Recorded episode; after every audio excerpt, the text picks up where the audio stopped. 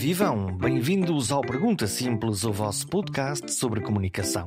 É tempo de falar de jornalismo, do bom jornalismo, do jornalismo em crise por estes tempos, das notícias que dão notícia de pagamentos em atraso, de publicações, jornais e rádios importantes à beira do abismo. E do setor dos mídia que perderam receitas, mas cujo conteúdo aparece por aí fora, nas redes, como se fosse gratuito e os leitores, aparentemente, com cada vez menos vontade de subscrever qualquer serviço pago de notícias. Estaremos perante o fim do jornalismo, da verificação dos factos e das notícias feitas com curadoria humana? Ou é apenas uma crise passageira que renovará os votos entre cidadãos e a informação independente e fidedigna?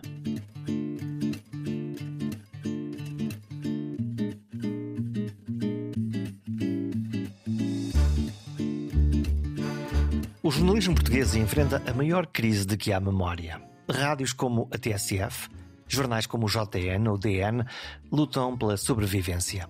Os jornais passaram para a internet. Os motores de busca e as redes sociais multiplicam os acessos, colhem os lucros publicitários e remuneram os autores das notícias com valores insuficientes para manter o negócio das notícias a funcionar. Só que as notícias não são um mercado qualquer. O jornalismo é um dos pilares da democracia e, sem sustentação económica, arriscam uma função fundamental da nossa vida: o escrutínio dos poderes, a validação da informação, o separar o trigo do joio. Nesta edição, converso com Luís Simões, o presidente do Sindicato dos Jornalistas, sobre os desafios do jornalismo. Falamos da precariedade da profissão, a diminuição do interesse dos jovens, enfatizando a necessidade de adaptar o jornalismo às novas realidades tecnológicas. Das redações cada vez mais juvenis e onde os melhores jornalistas mais velhos já mudaram de ares.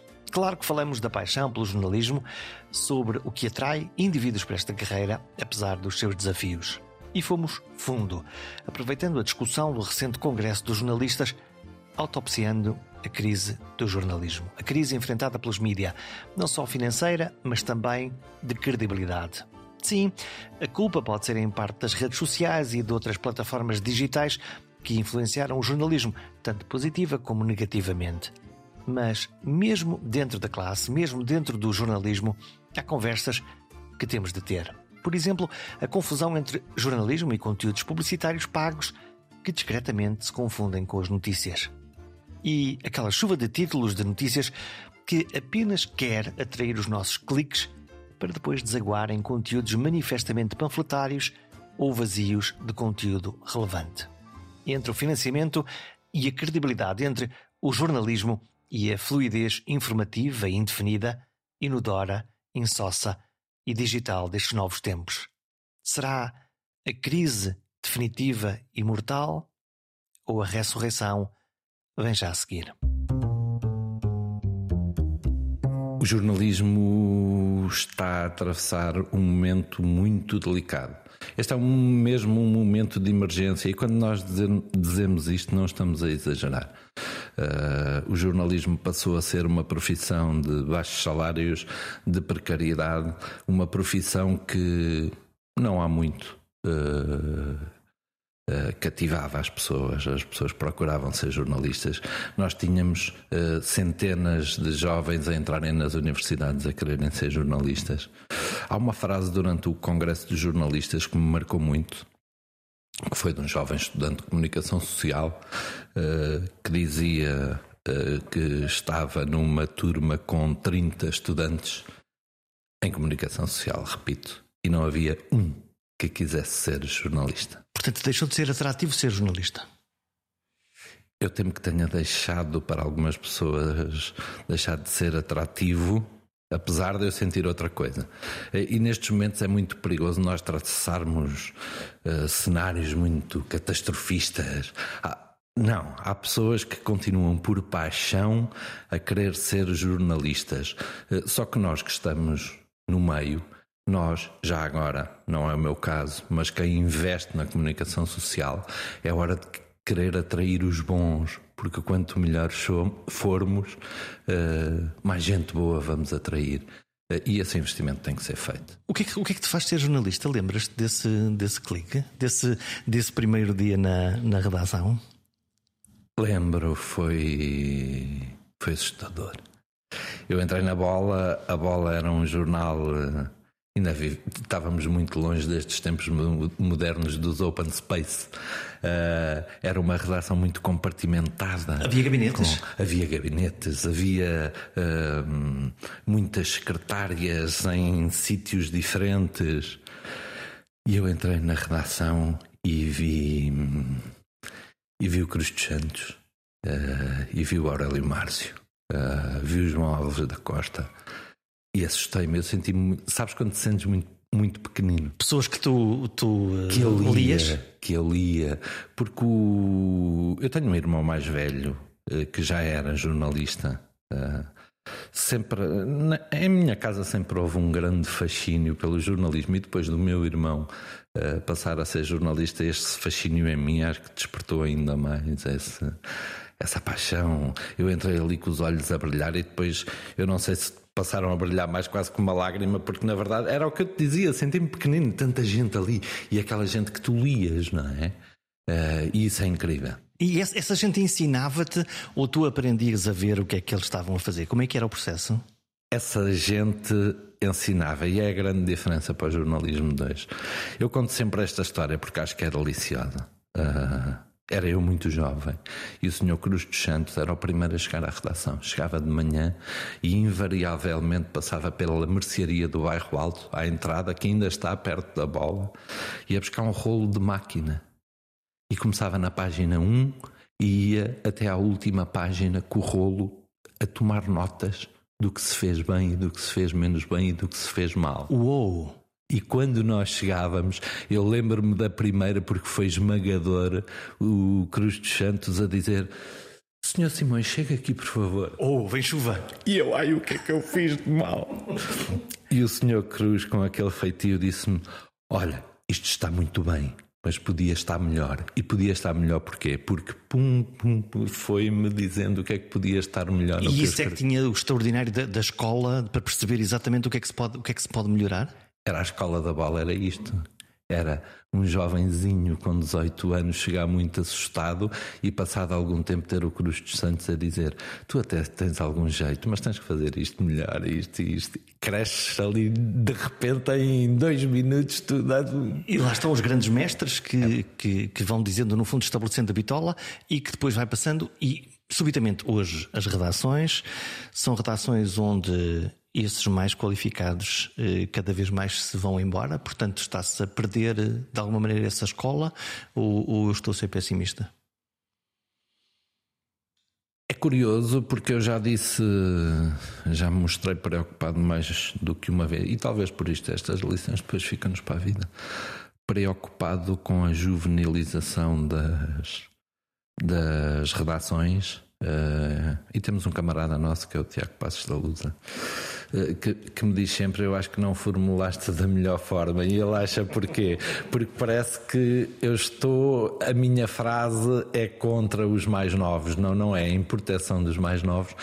Por isto eu acho que os cabelos brancos são determinantes porque nos ajudam aos mais novos a pensar É uma rede. e a encontrar caminho. É, porque na verdade quem é mais velho já percorreu caminhos que nós vamos percorrendo ao Já deu pontapés nas vida. pedras, de resto, todos, todos em algum momento descalços. eh, acontece, não é? Quer dizer, isto, quando nós eh, trabalhamos muito depressa atrás de uma coisa, a probabilidade de, de que uma coisa corra mal, hoje, lá está com os online, é mais fácil. No jornal, quando está, está impresso, está impresso. E, portanto, Fica. é o que é, não é? Portanto, não há. Olha, tu vens do, do Congresso dos, dos Jornalistas pela primeira vez desde os anos 80, 82? 82. 82, que os jornalistas decidiram fazer uma greve geral. Certo. Já tens data? Não tenho data. ah, Há um compromisso entre nós jornalistas que foi a única coisa que nos dividiu. Eu sublinho um facto que, sendo histórico, é importante. Ah, Esta profissão chegou a um estado ah, em que hum, não houve um voto contra a greve. E nós sabemos, como jornalistas, são quase sempre muito resistentes a estas formas de luta tão drástica. Eh, Nós usamos mais que todos os outros a ideia de que a greve é uma bomba atómica.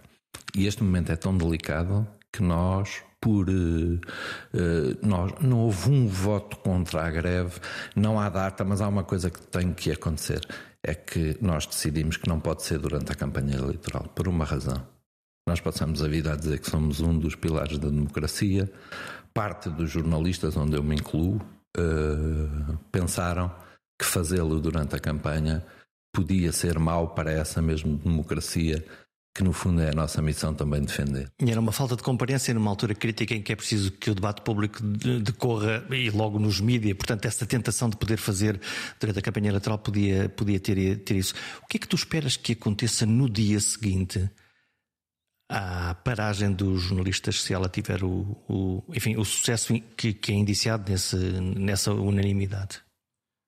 Uh, vou por aqui dois patamares. Espero que no antes e no dia a sociedade civil, toda ela, seja quem for, eh, quem vier que, que venha por bem, não é? Uh, perceba que o país não pode passar sem um jornalismo de qualidade, livre, independente e já agora saudável. Se junta a nós. Eu acho que este protesto não é dos jornalistas, apesar da greve geral de ser dos jornalistas. Este é um processo, é um, é um, um protesto de uma sociedade que vê a degradação que eu te falava há pouco do jornalismo uh, e que eu espero que se junte a nós para dizer nós não podemos mesmo permitir que a degradação continue, uh, que as pressões.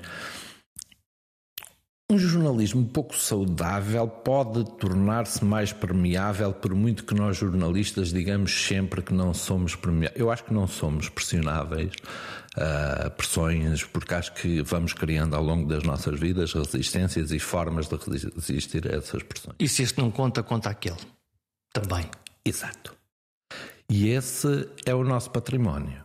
Uh, é que não não vamos uh, ser silenciados porque é, a frase é boa. Se este não conta, conta aquele. E nós estamos cá para contar, e estamos cá para vigiar, e estamos cá para informar. Olha, tu falas-me da sociedade e da importância que, que eventualmente hum, a sociedade pode reconhecer ou não, e, e é daqui que vem a minha pergunta, que é, é o, que aconteceu nos últimos anos, olhando para, para as audiências, para as tiragens dos jornais e é que houve, houve uma baixa, há, um, há, um, há sempre um, uma baixa. Um, tens ideia porquê? Porque hum, é porque as pessoas não se sentem identificadas com o produto que os jornalistas estão a fazer.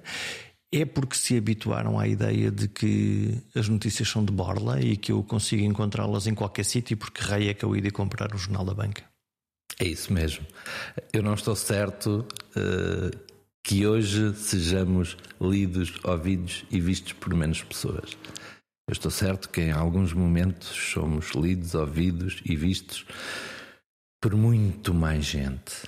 Uh, agora, a transferência para o digital. Uh, foi dramática nesse mesmo sentido que tu falas, de se dizer que a informação, que é cada vez mais um bem escasso e precioso, porque ao mesmo tempo que o, o jornalismo passa por uma severa crise, a desinformação atravessa um momento de grandes investimentos para se minarem alguns desses pilares. Eu creio que. E, eu agora perdi-me. O que é bom nestas conversas? Não, não. É, é, o, que, eu pergunto é: eh, subitamente, se quisermos, as pessoas, os consumidores de informação, que de alguma maneira dedicavam um, bocadinho do seu rendimento para comprar notícias, portanto, para as valorizar, eh, a ideia de comprar o jornal diário, até a ideia de vermos no café o, o jornal diário, e subitamente o que nós vemos são pessoas agarradas ao telemóvel, portanto, com acesso a essa informação que os órgãos de comunicação social passaram a disponibilizar mas não cobrando. Certo, é isso mesmo. É um problema de modelo de negócio? É. Ou... E era, é, é sobretudo um problema de modelo de negócio, mas é sobretudo esta herança que nós tivemos, porque a partir do momento houve a ideia peregrina de achar que a informação podia ser gratuita de borla, como tu dizes e muito bem, uh, e não pode, porque dá muito trabalho, e já agora quem a procura, quem informa, tem salários, salários que não devem ser baixos, porque tem que se informar e tudo mais, mas sim, esse foi o momento decisivo e que é o início desta severa crise, que é dizer-se que a informação poderia ser de graça. que não tinha valor. Uh, e é isso que não pode acontecer. A informação tem valor. E a informação nossa, jornalista, feita por quem é treinado, verificada, uh, na verdade continua a ser partilhada. As grandes plataformas fazem um negócio que é incrivelmente rentável. Vendendo é, aquilo que não pagaram. Vendendo aquilo que é nosso dos jornalistas e do jornalismo e vendendo, uh, não só vendendo, como atraindo aquilo que nos alimentou durante anos, que é a publicidade, o que é fantástico. Têm algo de graça de um valor incrível e de alto valor, disseminam por milhões de pessoas, atraem todo o mercado publicitário e não há forma de nós sermos compensados por essa coisa que estamos a oferecer às grandes plataformas.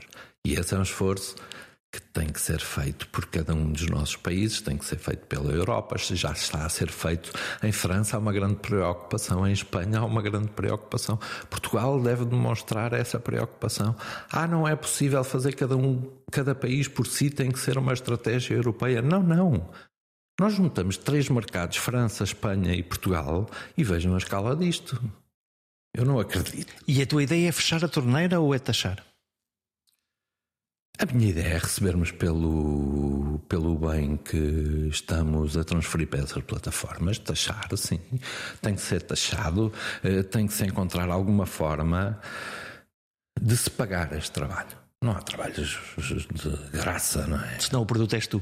Claro, claro. Porque eu vejo no, no online e, e, e, acontece em algumas plataformas, para quem sabe ir à procura ou vai às plataformas de notícias em Portugal, os canais de rádio e televisão, a Lusa, eh, nós conseguimos encontrar eh, notícias e conseguimos lê-las, mas depois temos desagregadores de notícias que misturam eh, aqui três coisas, que são fontes notícias feitas por órgãos de comunicação social que nós conhecemos e podemos verificar, publicidade encapotada eh, e fake news. Tudo, tudo na, mesma, na mesma plataforma.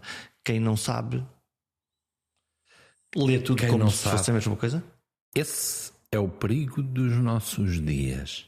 Uh, hoje diz vi na internet ou vi no Facebook, como nós dizíamos, não, não, porque eu vi no jornal. E esse é o perigo. pode haver uma validação de uma, de uma informação que não está validada? Ah, por certo. Ah, por certo, pelo que tu dizias, ao lado de uma informação verificada, jornalística, quase com valor científico, não é? Não é assim? Né? Pelo menos eu sei que foste tu, eu sei que foi este jornal ou que foi aquele, portanto há um Está mecanismo assinado.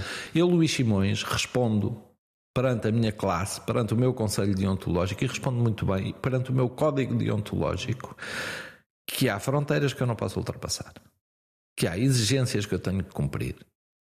E essa é a validação do jornalismo. Essa é a importância do jornalismo. Aquilo é informação.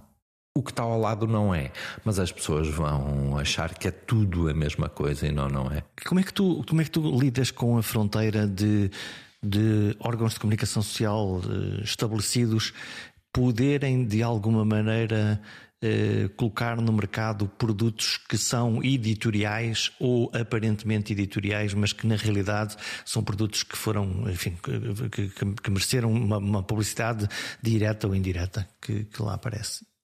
E que às vezes é difícil distinguir. É. Uh, dois pontos. Uh, e começando por aí. Nós, jornalistas, temos um código, não é? E nós, comunicação social, temos que dividir e dizer às pessoas muito bem: isto é jornalismo, isto é reportagem, isto é publicidade.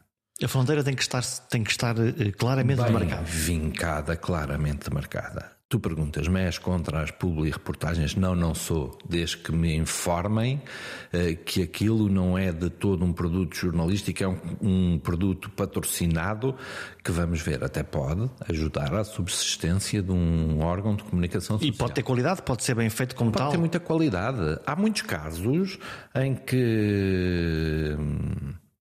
Uh, alguns jornalistas vão em trabalho fazer, e isto é complicado de explicar, em fazer um conteúdo que tem por trás um patrocínio, eu acho que não deve acontecer, atenção, mas temos visto que acontecem e o jornalista chega lá e faz aquilo que tem que fazer, que é uma peça jornalística.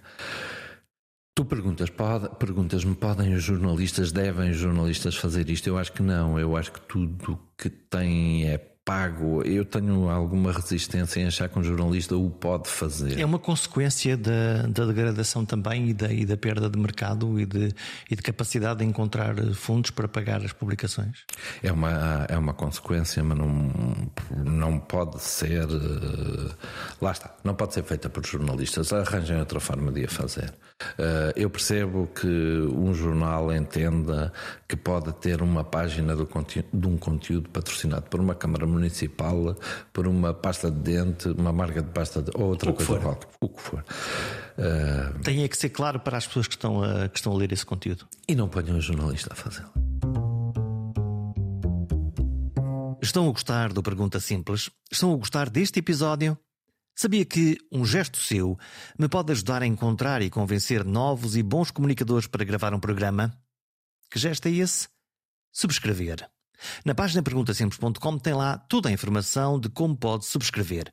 Pode ser por e-mail, mas pode ser, ainda mais fácil, subscrevendo no seu telemóvel através de aplicações gratuitas como o Spotify, o Apple ou o Google Podcasts. Assim, cada vez que houver um novo episódio, ele aparece de forma mágica no seu telefone. É a melhor forma de escutar o Pergunta Simples uma das maneiras de salvar os média, lá está, pode ser esse, um, ir buscar algum dinheiro às plataformas uh, digitais. Uh, uma outra ideia que eu ouvi era a possibilidade de hum, fazer uma subsidiação uh, por parte do Estado nesta altura de emergência para tentar hum, salvar algumas publicações. Faz-te sentido? Faz-me todo o sentido. Eh, eu acho que não podemos mais alimentar a ideia de que a ingerência do Estado na comunicação social vai potenciar a maior interferência do poder político. Vamos cá ver. Uh, nós sempre fomos sustentados pelo poder económico. Não me parece que tenhamos sido, salvo raras exceções, uh, tenhamos sido obrigados a beneficiar esta ou aquela empresa porque metia publicidade nos nossos jornais. Nós resistimos sempre a essas pressões, ao poder económico, uh, nunca. Uh, eu vou a, utilizar a palavra porque eu acho que as palavras têm valor e devem ser utilizadas com o valor que têm. Nunca nos vendemos. Uhum. Uh, porque uma empresa tinha publicidade no nosso jornal quando vamos para a rua fazer jornalismo. e gostado igual uh, o Estado, uh, e a RTP é hoje um bom exemplo disto, uh, apoiando a comunicação social, podemos criar regras de transparência que assegurem que não há essa interferência do poder político. Eu acredito que a RTP e a Rádio Pública funcionam hoje muito bem, que há uma série de de equilíbrios que garantem que a RTP seja hoje um canal televisivo que trata, por exemplo, o poder político quase todos por igual, de acordo com a sua representatividade. Há, no fundo, canais de verificação e de distribuição de poderes e de tomada de decisão, seja editorial, seja estratégico, seja, seja financeiro. E há uma boa experiência de que um apoio pode ser eficaz no momento de urgência. São os famosos 15 milhões o que, é que são os famosos 15 milhões? Os famosos 15 milhões foi uh, aquela. Aquele chamaram-lhe apoio extraordinário, que o que tem de extraordinário não ter sido um apoio, ter sido uma antecipação de verbas. Uh, e durante a pandemia recordamos-nos que. Foi quando o Estado, Estado comprou mais publicidade. Uh, não comprou mais. Antecipou antecipou a publicidade para ajudar um momento em que as empresas não tinham dinheiro em caixa. Hum, olha, o que é que o jornalismo pode fazer para atrair mais as pessoas? É, se calhar é, é, a minha sensação como, como cidadão, ouvinte, telespectador e, e leitor, de que 80% das coisas que eu vejo publicadas parecem um circuito fechado em que os jornalistas falam para as fontes, as fontes para os jornalistas e faltam-me tantas as histórias, os momentos, os, a, notícia pura e dura. É verdade. Eu fiquei muito orgulhoso do congresso que fizemos porque além dos diagnósticos da procura de caminhos, uh, nós pensamos o que é que estamos a fazer. Nós não podemos dizer que estamos a fazer tudo bem e que não temos nada a ver com, a, com esta crise. Nós somos responsáveis, de alguma forma, pela crise. Somos responsáveis porque muitas vezes desistimos disso que estavas a dizer, de sair à rua, de contar uma história. É que me falta isso. É, é verdade. Eu, uh, e vou dar-te um exemplo que é pessoal. O, o, o disco diz que ai, uh, o senhor doutor diz, e depois o senhor engenheiro, e depois, quer dizer, uh, certo, no okay, circuito ótimo, fechado de sempre as mesmas fontes. E eu digo, traz-me a Dona Maria, traz-me traz a rua, traz-me aquela, aquela coisa que, me, que, que eu digo, oh, eu, eu, isto brilha-me os olhos, eu quero, eu, quero, eu quero saber esta história, quero que me contem esta história. Eu vou dar um exemplo que é do Luís Simões pessoal. Luís Simões uh, deixou Lisboa porque estava um pouco cansado de viver em Lisboa e foi para uma aldeia, uma aldeia chamada Lagamessas. Lagamessas tem histórias fantásticas. Só que hoje os jornalistas distanciaram-se das pessoas, daquelas pessoas de Lagamessas que têm histórias fantásticas para contar e contam-nas todos os dias. As, as histórias continuam a haver. Longe, as histórias estão lá. As histórias estão sempre lá. E nós, de um momento para o outro, uh, achamos que é mais fácil ficarmos sentados na cadeira, a copiar uma notícia que nos chega não sei de onde e a não procurar essas histórias, a não perguntar à Dona Maria porque é que você está aqui e a Dona Maria depois não compra o jornal, porque se comprar é um jornal que é de nível nacional que só fala de Lisboa e do Porto. E de coisas de que ela basicamente não tem rigorosamente interesse nenhum em ler. Não quer saber. Não quer saber. E as histórias vendem, como nós vemos. Sabes que é uma, é uma coisa curiosa que a minha terra é Viana do Castelo e, e, e o meu pai sempre comprou o Jornal de Notícias, agora Sinal dos Tempos, leu na, leu na, na, na, internet, lá está, sendo assinante, mas, mas era muito curioso conseguir ver no caso do, do, do JN, no caso do Correio da Manhã também é muito interessante, que é nós uh, ter ali, olha, em Viana do Castelo aconteceu isto e em Caminha aconteceu aquilo, e a gente, uau, amanhã eu posso comprar este jornal porque muito provavelmente amanhã ou depois vai voltar outra vez a aparecer a história da minha terra. Vamos cá pensar. Correio da Manhã é sustentável. Porquê é que será? Porque é mais próximo? Porque é mais próximo. Porque é muito fácil nós dizer não, não, o Correio da Manhã vende porque tem sangue. Se calhar, em parte. Uh, mas não é só isso. O Correio da Manhã uh, tem gente em todo lado. Tem gente na minha aldeia, tem gente nas outras aldeias todas. Tem gente em Alveiades, que é a terra do meu pai. Tem. Uh, acontece alguma coisa. E eu acho que essa proximidade nós, algures no caminho, perdemos esta. O, o, o, jornalismo é para as pessoas. E as pessoas não estão, e ainda bem que não estão, uh, todas em Lisboa, no Porto e em Coimbra. E nós temos essa responsabilidade da coesão do território, de ter gente que precisa de ser informada. Essas, se calhar, mais do que os que vivem em Lisboa, que estão em Alveiadre, que estão no Minho, que estão em Trás-os-Montes, que estão nos Açores Uh, e esse também é um dos nossos papéis. Olha, volto a ti. Essa ideia fascinante de poder pegar num bloco de notas, num gravador, numa câmara e chegar pela primeira vez a um grande estádio para contar a história, para, para ver. Uh, nesses, teus, nesses teus inícios, mais importante a tática, o jogador, o treinador ou o ambiente e as pessoas? O que procuravas tu? Não, sem dúvida, o ambiente o ambiente, porque. E o desporto também tem isto, não é? A emoção? É, o desporto é muitas vezes emoção, emoção é paixão, e, e depois tem outros problemas. Depois descamba de vez em quando, não é? É, descamba muitas vezes, descamba demasiadas vezes, mais do que seria há disparar. Muita, há muita violência verbal. Eu, eu discuti isto num, num, programa anterior a propósito da violência verbal geral, não, não tinha a ver exatamente com o futebol, mas, mas estou, estou sempre a pensar no. Ah, tenho um filho com 14 anos que, que joga futebol, que joga com miúdos de 14 anos, claro, e o que eu ouço às vezes das bancadas é uh, assustador, é o mínimo que eu posso dizer. Miúdos, 14 anos. Uh, isso não é a responsabilidade dos jornalistas, é de outra, é de outra franja de pessoas que se chamam comentadores uh, e que fizeram do desporto aquilo que o desporto não pode ser. Uh, que é um campo de ódios, de raivinhas. Eu contra ti. Eu contra ti. E contra, é mesmo, Sim. eu contra.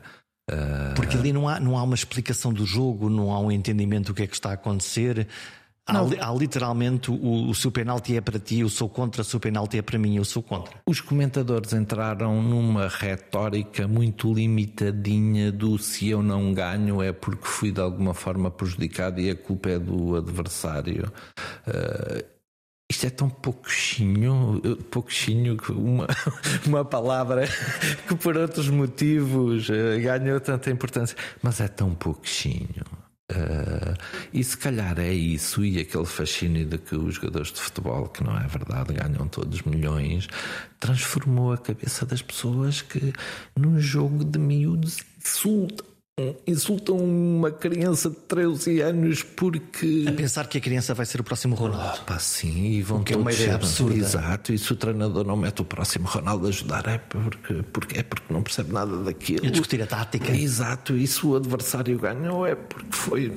Ah, é, é, uma, é, uma, coisa curiosa e que, que, me, que me faz falta que é eu vejo muito poucos jogadores lá está quem percebe daquilo, e treinadores, mas agora de jogadores, a, a, contar a sua história, a, a, a explicar o porque é que foi glorioso ou doloroso ganhar ou perder. Ou... Gosto sempre muito de ouvir, os ingleses fazem isso bem, um Bernardo Silva, claro. Claro. Uh... Aquilo eu quero ouvir. A Bola fez agora uma entrevista ao Luís Mateus da Bola, uh, ao Bernardo Silva. Que delícia! O Bernardo é incrível. Uh, o que reforça uma estupefação que eu tenho. O que é que aconteceu em quem tem a comunicação dos clubes, basicamente do futebol, porque é, os que, é onde isso mais acontece, que decidiram fechar a porta. Que os artistas não podem contar a sua história, que, nos, que decidiram afastar os jornalistas uh, desses mesmo das paixões que desenvolvem envolvem toda a nossa paixão.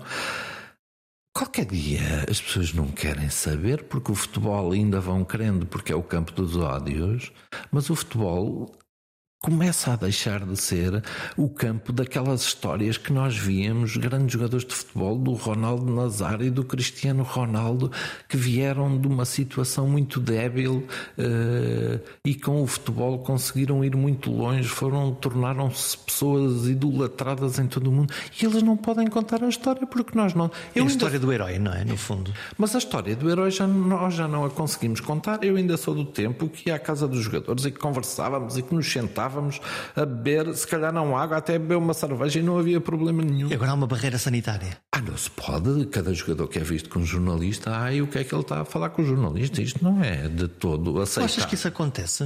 Uh, se calhar a culpa também é nossa dos jornalistas. Nós permitimos, na verdade. Eh, nós permitimos que a comunicação dos clubes seja feita numa sala de imprensa onde estão todos, uma pessoa uh, compra o jornal e comprava o jornal para ver coisas diferentes. Hoje, a página 2 é a conferência de imprensa e a página 2 é a conferência de imprensa em todos os jornais, escrita da mesma forma, claro, porque não vamos inventar declarações. E ficou tudo igual. E nós permitimos.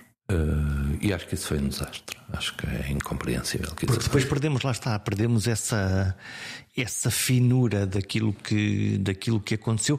Lembro-me lembro provavelmente de uma exceção uh, de um jogador do Benfica que falhou um gol ou um penalti um, que, que, veio, que veio dizer: olha, desculpem lá, quer dizer, mesmo isso, desculpem lá, quer dizer, Exato. Hum, ok, João Neves já é de quem estou a falar e que, que é extraordinário. E os bons exemplos, como recentemente agora a seleção de, de handball, se calhar com menos pressão mediática e, portanto, onde isso é mais, eh, onde isso é mais, mais fácil.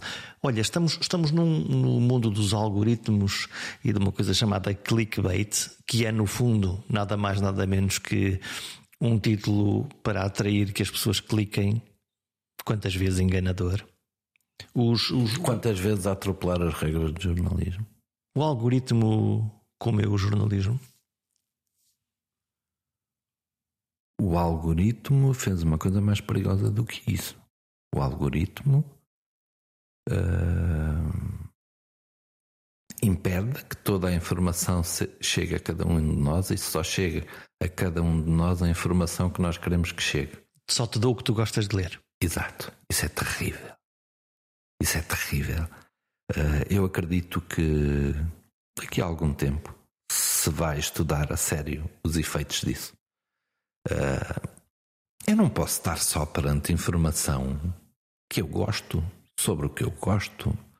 Uh, uma vez, em conversa com o Paulo Pena, o Paulo Pena escreveu um livro sobre desinformação, muito bom, aliás.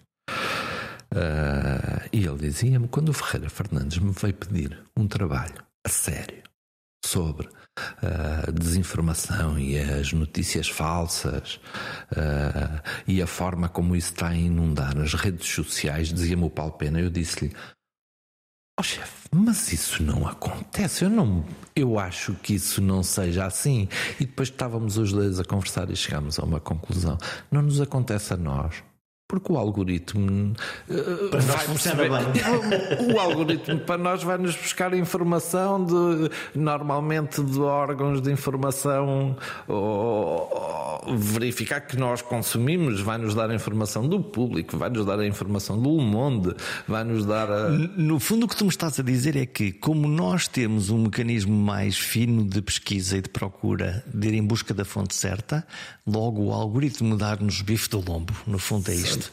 Pois o algoritmo dá-nos aquilo que nós vamos procurar.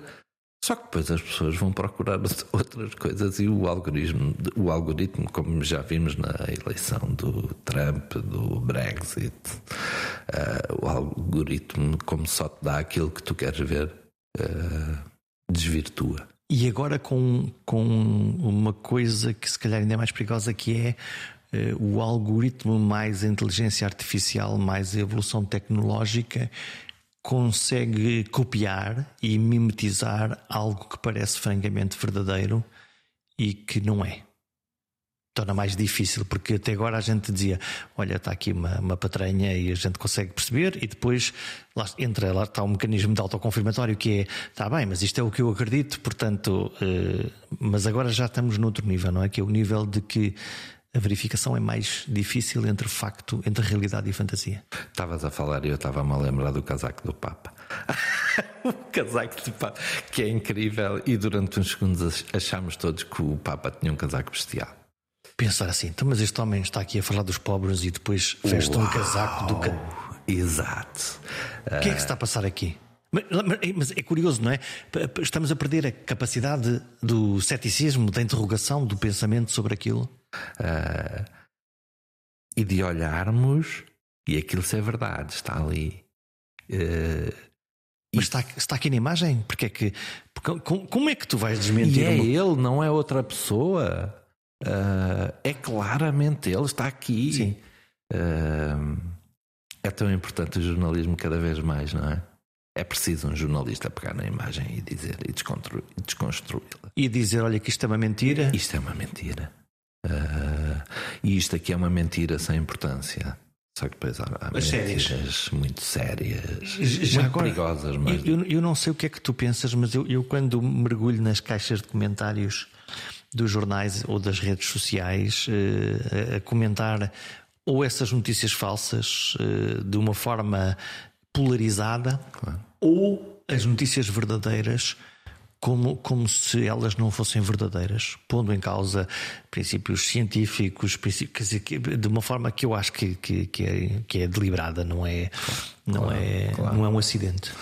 Uh, essa é a parte assustadora. Uh, nós passamos a viver ali numa realidade alternativa uh, que transformamos em mentira o que é verdade, em verdade absoluta o que está demonstrado que não é verdade. A minha verdade e a tua verdade. Não, é não, não o meu argumento e o teu argumento, não a minha opinião e a tua opinião. É. Passamos para outro nível. Eu gosto muito das discussões da, da pós-verdade. Uh... Maravilhoso termo.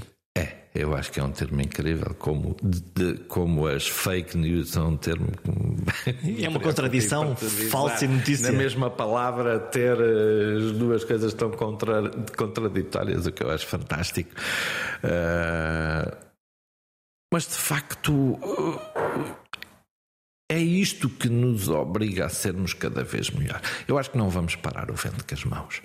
Uh, acho que a inteligência artificial uh, aliada sim a esta procura de desinformar, uh, porque vamos cá ver, qualquer pessoa queira destruir uma democracia é muito fácil, um dos pilares é este, e transformar os jornalistas num bando de mentirosos contra o salvador da pátria que vem aí para nos resolver e os um problemas. descrédito logo à cabeça? Claro, porque estas pessoas estão a ver como mentem. Uh, e é por isso uh, que eu, eu todos os anos uh, vou ao Parlamento em sede de Orçamento de Estado ou antes, quando se toma uh, dizer precisamente isso. É tão barato apoiar o jornalismo. Sai tão barato à nossa sociedade, ao nosso Estado, que eu não entendo porque é que não se apoia o jornalismo e se cria um cerco a quem quer destruir. Na verdade, um sistema onde o jornalismo é peça essencial, a liberdade de imprensa e a liberdade de expressão são a primeira, a mais importante conquista de Abril, e estamos nos 50 anos do 25 de Abril, e são a, a, é o mais importante numa democracia, e portanto vai sair muito barato uh, dar força ao jornalismo como forma de desmontar uh, toda a desinformação. Uh, e eu não entendo como é que os políticos que são em primeira análise, se fecharmos isto para uma coisa egoísta do eu estou em causa, eu não percebo porque é que ainda não perceberam. E achas que não perceberam mesmo? O que é que, é achas que, que está a limitar esse, esse entendimento? Acho que já perceberam. Uh, a Global serviu para isso, para todos dizerem abertamente que já perceberam, uh, mas que têm medo de uma sociedade que hoje é extremamente agressiva e as redes sociais também nos mostraram isso, uh, com quem toma decisões que são quase sempre difíceis e que são sempre discutíveis. E eh, portanto e pode tem... ter que levar com um fenómeno de impopularidade dizendo estão a alimentar aqui os mentirosos. Os mentirosos. Exato. Acho que é esse o único medo. Uh, porque da direita à esquerda eu sinto uh, que nos últimos meses porque estive no Parlamento várias vezes por causa da crise da global, estive em comissões, na 12 Comissão. Uh, falei, obviamente, com muitos políticos de todos os partidos, de um, um lado ao outro do Parlamento, e todos estão preocupados. Uh, mas eu acho que todos temem essa. A, todos temem a crítica. Uh, mas eu, como sou jornalista, ainda por cima de desporto, uh, e acho que a minha primeira missão é uh, suportar bem as críticas uh, e lidar bem com elas. Uh, um político que é alguém com muito mais responsabilidade do que eu deve, da mesma forma, entender que há valores que se sobrepõem à popularidade. e esses valores é essa defesa da democracia que aí nos junta a todos, não é? E bola para a frente. Olha, eu quero fechar com uma, com uma coisa boa e positiva. Qual é a reportagem que tu guardas como a tua reportagem, aquela que te aquela que tu disseste é esta, esta é que é. Sim, eu sei que há a próxima, mas esta, esta é que foi aquela que naquelas circunstâncias, naquele momento, hum, tu próprio te deixaste engolir pela notícia que tiveste que escrever. É curioso, e isto é tão, é tão pessoal. Uh, Angola apurou-se em 2010 pela primeira vez para um campeonato do mundo. E eu fui a Angola fazer a reportagem do apuramento de Angola, com um gol do Aquá no Ruanda, depois voltámos a Angola, uh, e foi esmagador. África é África, África é. A festa. Todas estas paixões, toda esta festa, a celebração. Em África ainda é diferente. Uh, e foi esmagador. Eu nasci em Angola. Um regresso a casa para ti, portanto? Um regresso a casa 30 anos e um dia depois de ter voltado foi mais esmagador ainda por isso. Chegar à celebração de Luanda, uh, o meu pai era vivo ainda, uh, contar ao meu pai como era esta Angola nova. Uh, quem veio da África, eh, há uma coisa que nunca perde, é o fascínio por África. E eu acho que eu cheguei muito miúdo, não me lembro de, nada da minha infância em África, eh, mas há uma coisa que nas nossas casas sempre foi este fascínio por África. E ele veio, e cheguei lá, e encontrei o fascínio, que foi fantástico. E acho que transportei para o jornal muito desse fascínio, e acho que foi incrível. Isso é que energia, a luz, o cheiro, o que é que, o que, é que, o que, é que tem África para um, para um europeu do Alto Minho que nunca daqui saiu, o que é que tem de, de extraordinário? O cheiro da terra é incrível.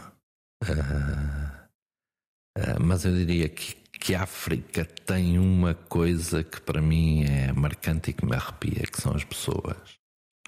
Uh, tu perguntas-me, são, as pessoas são uh, diferentes, uh, talvez por causa do cheiro, da luz, da vida como ela se vive, do sentir como ele se sente.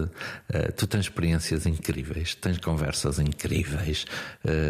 Angola, há pessoas que sofrem há alguma pobreza. Há, mas há pessoas que estão apaixonadas pela vida por contar histórias e o africano tem isso. O PPT, nós lemos o PPT o africano tem dentro de si uma capacidade de contar histórias de uma forma tão apaixonante. O africano, o Pepe Tela, uh, reinventa a língua, não é? E é por isto. Eh, porque ali as pessoas são tão incríveis, há diálogos tão inesperados e tão fantásticos que eu acho que o que a África tem de melhor são as pessoas. Se calhar a Europa também, mas eu, como nasci ali e sempre tive este fascínio, acho que as pessoas são incríveis em, em Luanda, no Chico, em Sarim, acho que são incríveis. Seja em África, seja na Europa, a paixão maior do jornalista é ir vir para contar. É trazer a história, é querer partilhar a história a maravilhosa arte de ser testemunha profissional do mundo e aplicar sobre esse mundo um ponto de vista, uma maneira de olhar única e subjetiva, seja no fim do mundo, seja no fim da rua. É por isso que o jornalismo se vai reinventar, porque há sempre uma história nova para partilhar que alguém não conhece e que ela seja verdadeira, honesta e humana. Até para a semana.